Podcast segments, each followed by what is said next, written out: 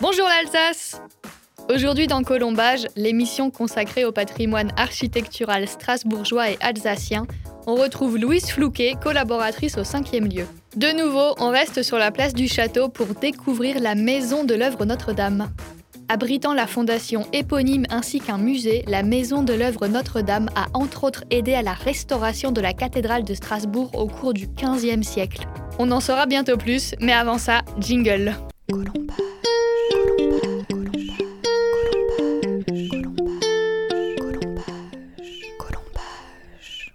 La météo n'est pas au rendez-vous en ce début d'après-midi, mais on ne va pas s'arrêter là-dessus. Les deux pignons qui donnent directement sur la place sont impressionnants, au même titre que l'escalier en colimaçon que l'on peut apercevoir derrière l'entrée. Ce qui saute aux yeux, c'est que deux styles se répondent, ce qui laisse donc supposer deux époques de construction pour ces deux bâtiments. Retour sur les origines en compagnie de notre guide. Pour le coup, cette maison est assez caractéristique, notamment au niveau de l'architecture, avec ces deux pignons qui ressortent énormément. C'est une maison qui est la propriété et le siège historique de l'œuvre Notre-Dame, qui est la fondation chargée depuis la première moitié du XIIIe siècle de la collecte et de la gestion des fonds nécessaires à la construction et à l'entretien de la cathédrale.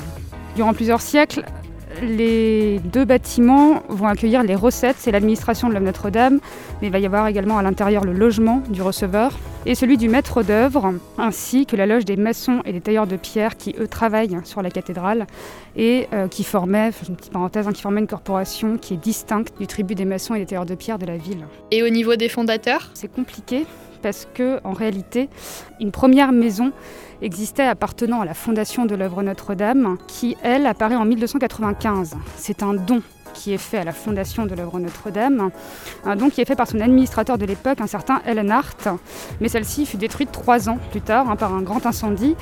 Et par la suite, on construit une nouvelle maison à cet emplacement, donc on est là au sud de la cathédrale. Hein. Et d'après les chroniques, le bâtiment principal qui est le bâtiment gothique.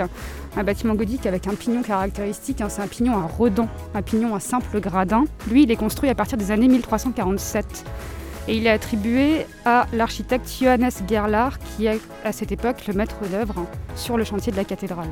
Un petit peu plus tard, au XVIe siècle, entre 1578 et 1585, il va y avoir une importante campagne de travaux qui va viser à agrandir, pour le coup, cette maison, avec une autre construction parallèle, une aile de style Renaissance, ainsi qu'un bâtiment qui sera à l'arrière rue des Cordiers également, et les travaux ils sont attribués à un architecte du nom de Hans Stemann Hulberger, également architecte de l'œuvre à cette époque. Et les deux bâtiments hein, vont se distinguer, notamment l'aile Renaissance par son pignon avec un riche décor de volutes et de vases sur son sommet, ainsi que tout en haut une figure de petit guerrier antique hein, avec sa lance. Pour résumer, si l'évêque dirige la cathédrale, ce sont bien les chanoines du chapitre qui gèrent le chantier. Un chapitre est une communauté de clercs appelés chanoines, voués principalement à la prière et censés aider l'évêque dans la gestion de sa paroisse. Au XIIIe siècle, les chanoines fondent donc une sorte de société de gestion pour administrer et financer la construction de la cathédrale. Mais c'était sans compter sur la bataille de Hausbergen en 1262. Et à cette occasion, euh, l'évêque et du coup le chapitre vont perdre une partie du contrôle de la gestion de la fondation de l'œuvre Notre-Dame qui, elle, va être administrée par le magistrat de Strasbourg. À partir des années 1280-1290, euh, le magistrat en sera concrètement l'administrateur général, hein, mais le chapitre de la cathédrale va quand même conserver un petit droit de regard, et ça jusque dans les années 1648. Du coup, à ce moment-là, c'est le magistrat de la ville qui lui va nommer les administrateurs et qui va nommer le receveur et la fondation va finir par devenir un, une sorte d'établissement municipal. Afin de bien comprendre le fonctionnement de l'œuvre Notre-Dame et qui y travaille, Louise Flouquet revient sur ces trois fonctions principales. Euh, une première fonction qui, elle, va être administrative, une autre qui va être euh, de la maîtrise d'œuvre et une troisième fonction qui est euh, une fonction d'habitation pour les employés qu'elle loge et qu'elle nourrit en partie. Par rapport à la fonction administrative, à la tête de la cathédrale, on va avoir un receveur un comptable, un trésorier, un gérant en gros, qui lui va notamment devoir consigner les recettes, les dépenses, les dons, mais aussi surveiller et rémunérer les artisans et les différents employés de la maison. Pour contrôler toute cette gestion-là, il y a également deux à trois administrateurs qui, eux, vont être en charge de vérifier les comptes. Alors, en général, ça se passait les samedis. Hein, ils venaient faire un petit tour. Et puis, euh, ils décomptaient les recettes et les dépenses hein, pour vérifier qu'il n'y avait pas de petites malversations ou euh, de petits détournements. Et une fois par an, hein, euh, les administrateurs et le receveur allaient rendre des comptes, pour le coup, sur la gestion de l'œuvre au magistrat de la ville. Pour financer justement ce chantier-là, la Fondation de la Notre-Dame reçoit des dons. Alors ces dons, ils sont euh, faits par des fidèles et au Moyen Âge, il y a une préoccupation posthume quand même derrière ça, hein, en vue du salut de l'âme, sachant que les donateurs recevaient des lettres d'indulgence en échange de leur générosité en faveur de la fondation. Alors, ces dons, ils avaient plusieurs formes. Ça pouvait être euh, simplement des dons d'argent, euh, ça pouvait être des objets de valeur aussi qui étaient susceptibles d'être revendus par la suite hein, par la Fondation de la Notre-Dame. Et puis, ça pouvait être également des biens immobiliers. Qui fait que la Fondation de la Notre-Dame euh, a acquis comme ça un patrimoine immobilier qui est extrêmement important. Et progressivement, ça va créer un capital qui va produire des revenus. Et jusqu'au milieu, enfin du moins au milieu du XIVe siècle, elle figure parmi les plus grands propriétaires immobiliers de Strasbourg et alentour. Il faut savoir qu'elle a des possessions d'environ 200 villages en Basse-Alsace. C'est pas mal. Hein D'ailleurs, euh, elle en a même un peu plus aujourd'hui, hein, parce que actuellement, la Fondation de Notre-Dame a encore son budget qui provient en partie de ce patrimoine immobilier hein, qu'elle a acquis au fil des siècles, et c'est complété par une subvention municipale. À côté de euh, ces administrateurs-là, il y a, je vous ai dit, la fonction de maîtrise d'œuvre. Et dans cette fonction de maîtrise d'œuvre, il y a le maître d'œuvre de la cathédrale qui est directement engagé par la fondation. Alors lui, il est assisté euh, du contremaître, celui qu'on appelle le parlier, hein, et tous deux dirigent l'atelier des tailleurs de pierre et des autres artisans, hein, sculpteurs, maçons, menuisiers, charpentiers, forgerons. Et ce personnel, il va avoir une certaine importance, il va prendre une certaine importance. Une certaine importance dans la mesure où la fondation de l'œuvre Notre-Dame obtient le titre de loge suprême du Saint-Empire romain germanique après la finalisation de l'imposante flèche qui trône au sommet de la cathédrale. On est là dans les années 1439 avec une flèche qui, elle, va être assez particulière au niveau de son architecture parce que l'architecte qui en est à l'origine, Jean Hulse, va construire une flèche pyramidale qui, elle, va être constituée de huit arêtes sur lesquelles sont posés huit escaliers qui mènent à un petit lanternon qui est surmonté tout en haut d'une petite croix pour le coup. Alors ça va faire impression à l'époque hein, dans les différentes régions de l'Empire, parce que justement architecturalement parlant, c'est une certaine prouesse. On n'a pas l'habitude hein, de voir ce type de construction-là à l'époque, et puis surtout parce que cette tour, elle va acquérir une certaine hauteur, on est à 142 mètres de hauteur, ce qui va faire qu'aujourd'hui elle devient, euh, enfin que pendant plusieurs siècles plutôt, elle, est, euh, elle a été le sommet de l'Europe, aujourd'hui elle est dépassée hein, par euh, plusieurs autres. Mais tout ça, ça va créer une sorte d'émulation. Et en parallèle de ça, ça va permettre à Strasbourg d'affirmer son rôle vraiment en tant que foyer artistique. Et euh, ça va attirer ici dans cette ville énormément d'artisans euh, qui viennent parfois de régions éloignées hein, et qui viennent euh, s'approcher, travailler alors sur d'autres chantiers ou sur celui de la cathédrale. Du coup, avec cette renommée-là, il va se passer quelque chose, notamment par rapport aux tailleurs de pierre. Alors, pour comprendre cette histoire, il faut remonter un tout petit peu avant, on va remonter vraiment à la fin du XIVe siècle. Soit environ un siècle plus tôt. Au moment où le magistrat de la ville va décider de créer deux corporations distinctes pour les maçons et les tailleurs de pierre. Une qui va être pour les artisans de la ville, et puis une autre qui va être réservée vraiment au chantier de la cathédrale, hein, et du coup sous la direction de la Fondation de la Notre-Dame. Ce qui va faire qu'en 1459 va se tenir à Ratisbonne une grande réunion de tailleurs de pierre. Et euh, lors de cette réunion, on va édicter un règlement, ce qui du coup euh, va conférer à l'architecte de la Fondation de la Notre-Dame le rôle de juge suprême. Alors, juge suprême en cas de litige, hein, notamment pour arbitrer des affaires litigieuses qui sont relatives aux tailleurs de pierre. Elle ne durera pourtant pas. Elle sera arrêtée alors au XVIIIe siècle, suite à la Révolution française, et la loge de ces tailleurs-ci va se transformer, elle va se réorganiser, et puis surtout, on va abandonner les règlements médiévaux.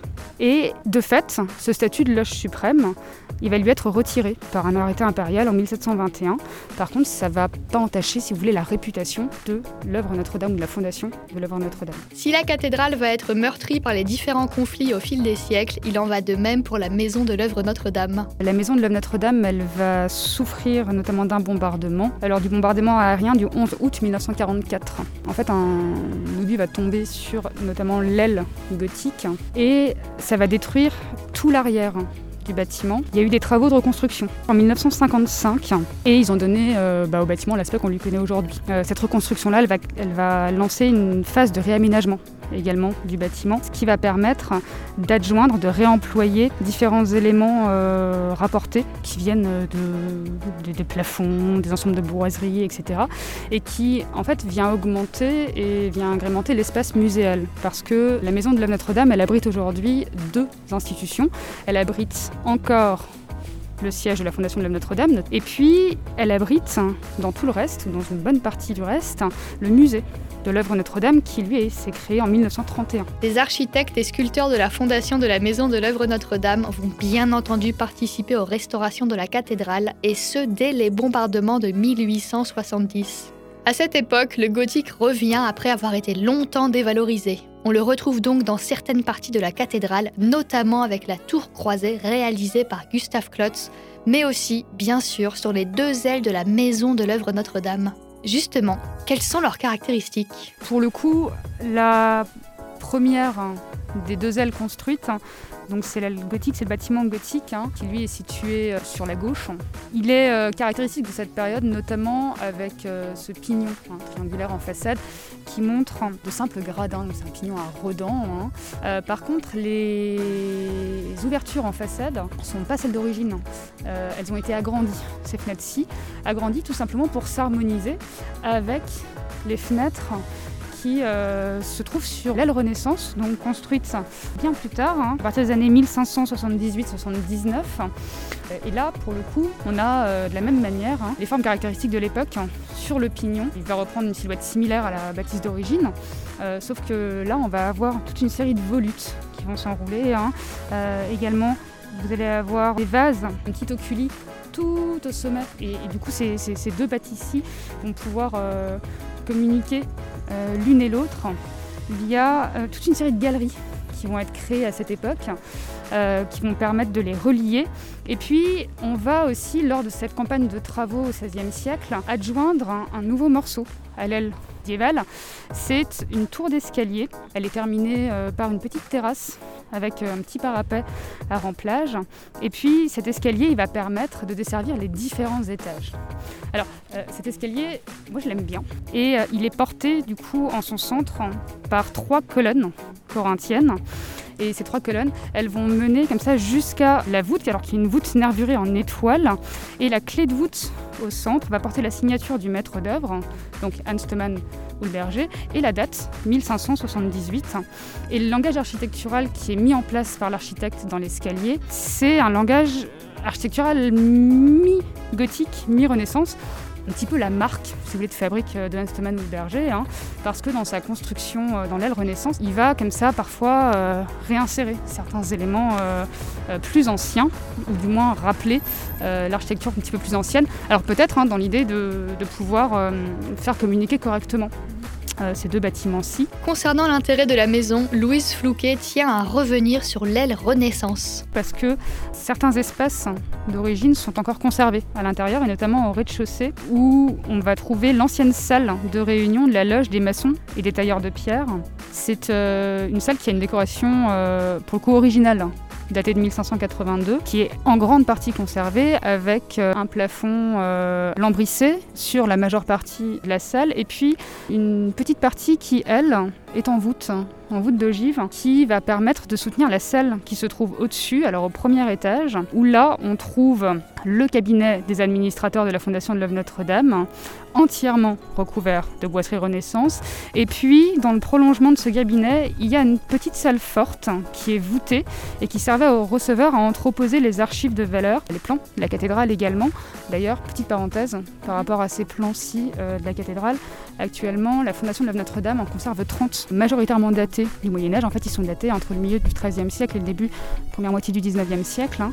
Et si je vous en parle, c'est parce que actuellement, ils sont exposés dans les salles du musée de l'œuvre Notre-Dame. Euh, et ça, ça fait suite à un réaménagement du troisième étage, donc des combles de euh, la maison au niveau de la Renaissance, euh, qui s'est réalisé en 2015 pour pouvoir y installer une salle de conservation. C'est pas une salle de visite, elle n'est pas ouverte tous les jours. C'est une salle où à l'intérieur tout est maîtrisé, la luminosité, le taux d'hygrométrie, la température également, et qui présente alors non pas les 30 dessins de la collection, mais 4 pendant plusieurs mois euh, jusqu'à ce qu'il soit mis en jachère, si vous voulez, hein, rangé pour en sortir quatre nouveaux, euh, de manière à avoir une variété de présentations. Il est important de noter qu'en général, il est très très rare de voir de tels dessins qui remontent au Moyen Âge. Aussi, la maison ne se limite pas aux deux bâtiments que l'on peut voir sur la place du château. Aujourd'hui, cet ensemble-là euh, de la maison de la Notre-Dame, ça comprend tout un îlot. Euh, un îlot qui, pour le coup, descend rue des Rouen, se prolonge euh, sur la rue des Cordiers et remonte rue du Marocain. Hein. c'est vraiment euh, un îlot complet. Et cet îlot-là, c'est une construction qui, elle, a eu lieu à partir des années ouais, 1919-1920 sous l'action de Hans Haug, qui lui était conservateur du musée des Beaux-Arts et du musée des Arts décoratifs et qui a la volonté de créer un musée des arts du Moyen Âge et de la Renaissance, principalement avec des œuvres régionales ou du Rhin supérieur. Pour cela, il va être aidé par la Société pour la conservation des monuments historiques d'Alsace. Et il se dit, bah, rien de mieux pour installer ce musée que l'ancienne bâtisse de la maison de l'Homme Notre-Dame. Sachant que la fondation de l'Homme Notre-Dame euh, garde ses bureaux administratifs dans la maison. Mais ce qui va se passer, c'est que les musées vont louer les espaces à la maison et vont pouvoir, euh, en haut du moins, agrandir hein, ces espaces-ci, les transformer. Pourquoi avoir choisi les locaux de l'œuvre Notre-Dame? C'est pas pour rien que c'est parce que la maison de Notre-Dame, depuis le début du 19e siècle, c'est un dépôt lapidaire important. Alors ce dépôt lapidaire, il va être constitué de sculptures, d'éléments architecturaux divers et variés, et qui sont temporairement ou définitivement déposés par les différents ouvriers qui travaillent sur la cathédrale de Strasbourg. La mise en place du musée va être facilitée par la Grande Percée. La Grande Percée a commencé, euh, les premiers travaux ont commencé euh, dès 1910. C'est vraiment une décision municipale d'assainir la partie ouest du centre historique. Et l'idée, c'est vraiment d'en faire un centre-ville tertiaire, moderne, et de désenclaver. Pour ça, on va percer de larges rues, puis on va assainir hein, ces anciens bâtiments qui sont euh, pour beaucoup assez insalubres. Profitant de cette grande percée, entre guillemets, Hans Haug, lui, va avoir la volonté de récupérer certains bâtiments ou éléments d'architecture qui sont voués à être détruits. Et c'est comme ça que, par exemple, va arriver dans le complexe hein, du bâtiment de la maison de Notre-Dame l'hôtel du Cerf. Alors, l'hôtel du Cerf, c'est le bâtiment qui aujourd'hui donne sur le jardinet gothique. Ce bâtiment-ci, il date du XIVe siècle. Il va servir d'un nouvel espace pour Hans Haug pour pouvoir présenter la statuaire de la cathédrale. Alors, à l'origine, il y a trois étages dans ce bâtiment de l'hôtel du Cerf. Euh, Hans Haug, lui, ne va conserver que le dernier étage. Il va ouvrir du coup les deux premiers étages pour ne créer qu'un seul et même espace, qui pour le coup mesure 9 mètres de hauteur de plafond. On peut également trouver le petit jardinet médiéval qui, comme son nom ne l'indique pas du tout, n'a rien à voir avec le Moyen Âge. Artistique et décoratif, les ouvertures percées dans son mur d'enceinte permettent aux curieux de découvrir ce joli espace agrémenté d'une rigole. La maison de l'œuvre Notre-Dame est donc à la fois un lieu administratif et un musée. Aussi, dans la mesure où elle aide à la conservation et à la restauration de la cathédrale de Strasbourg, l'œuvre Notre-Dame a été inscrite au patrimoine culturel immatériel de l'UNESCO en décembre 2020. Une distinction qui met bien en lumière son importance qui, encore aujourd'hui, ne se dément pas. Un immense merci à Louise Flouquet et au 5e lieu pour cette nouvelle collaboration et n'hésitez pas à vous rendre sur 5elieux.strasbourg.eu pour découvrir leur agenda culturel. A très bientôt.